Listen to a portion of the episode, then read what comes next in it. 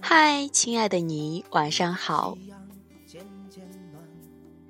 看这部剧呢，我最深的感受是，没想到竟然很好看。原来它是这样的余罪。没错，本期就要给你介绍一部电视剧《余罪》。《余罪》应该说是一个让人上瘾的剧。我呢是一口气看了九集，这真的算是我的最高纪录了。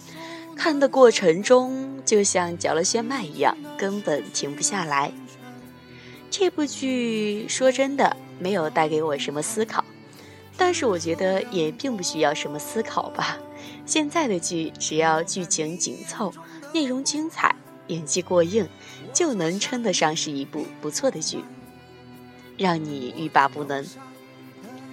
余罪带给我更多的是颠覆，有演员的颠覆，有我自己一些固有认知的颠覆。其实到一个月以前，我一直都想不起来，原来刘星叫张一山。这次看完以后，我会觉得啊，原来张一山是余罪呀，是一个有点痞、有点小流氓，但却让人讨厌不起来的。警察，还有可能是我自己见识不多，经验储备不够吧。印象里的警察虽然不算正义感爆棚、助人为乐的，但也至少得是遵纪守法的吧。自私自利、贪生怕死，一身江湖气，讲究兄弟和仁义，偶尔坑蒙拐骗，完全自由散漫的一类人。用这些词儿来形容余罪，简直再适合不过了。但他的闪光点在于，即使吊儿郎当，在大事儿上不掉链子，想做的事儿又非常的靠谱。其实，在这部剧里，你找不到哪一个警察的形象是完全覆盖着光辉的。不说偷奸耍滑的余罪和他的一干损友警察们，也不说尚未洗白的高富帅情敌反派谢兵。当你看到许处设套逼着余罪入局，大胸姐有着圣母的性格，却没有圣母的胸，马特请屡屡给主角下判，是不是在很多的时候对他们也抱有难以言喻的厌恶，也在为鱼儿打抱不平？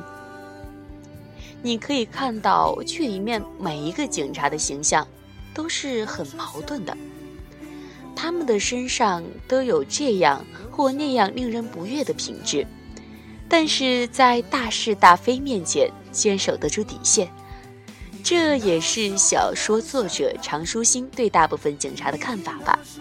但我觉得这也是现实生活中一些警察的真实模样。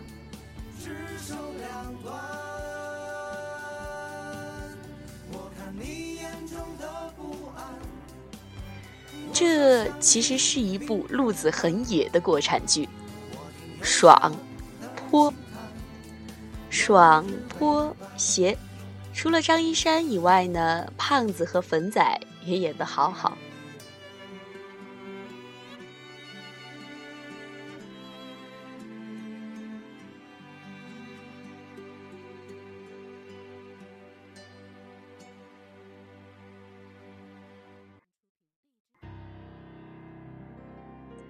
首先不谈理想，不谈抱负，我个人对于许平秋的这种做法非常的厌恶。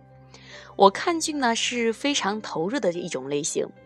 看到许平秋对余罪逼良为娼的时候，我是咬牙切齿，对着电脑拳打脚踢，嘴里骂出好多可怕的脏话。可是还是无能为力的看着余罪一步步的走向了特情的生涯。在我如此认真的为余罪打抱不平时，其实正好走进了编剧的套路。这辈子走的最多的路，就是这些所谓的套路吧。它让我将自己彻底的融入进了这部电视剧，我成了这部电视剧的死忠粉。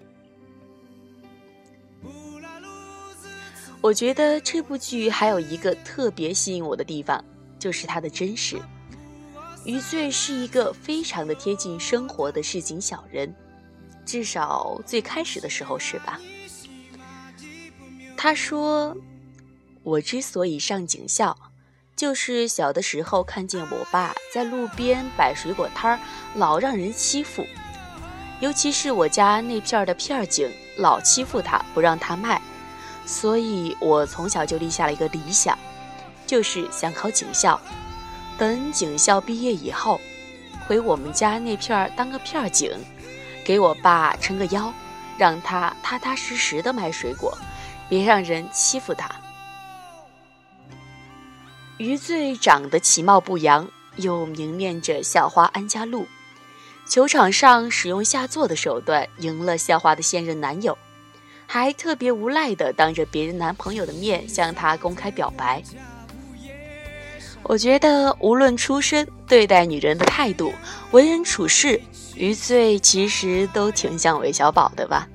出身于市井中，只想着房子、票子、老婆，滑头刁钻，不按常理出牌，对女人死皮赖脸，但本性却非常的义气。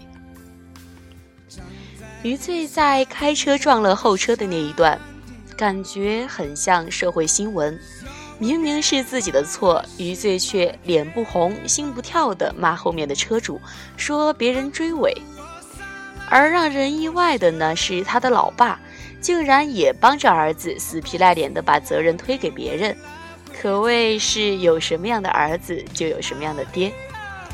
余罪向大兄妹介绍自家老爸的时候。更是非常的实诚。为了赚点钱，水果呢总是以次充好，缺斤短两。这些生活的场景呢，其实我们都是总能碰到的。加在这部剧里，让人觉得一股尘世的气息扑面而来呀。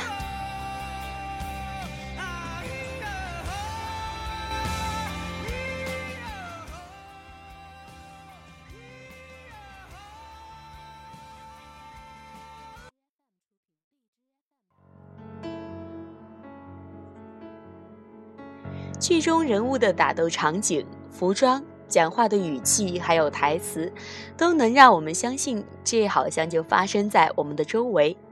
就是这样生活化的场景，剧组用生动简练的台词和快速的情节推动，为我们打造了一部非常有大陆特色的警匪片。我觉得要做出好的片子，重点不是模仿，不是跟随。而是一定要有自己的特色，所以说现在的原创才那么值钱吧。这部剧呢，讲的是一个警校的学渣，在毕业前期因为打架要被学校开除的时候，威逼利诱之下成为了一名大毒枭身边卧底的故事。当他在家里抱着脚丫子跟大胸姐平的时候，你有没有想抽他的感受呢？反正我有，而当天在目睹了毒枭杀人之后，面对许秋萍余罪暴露出来的情绪时，又会让你感同身受，恨不得抓紧时间让他回家去陪着他爸卖水果，当个混混，平平安安的就好了。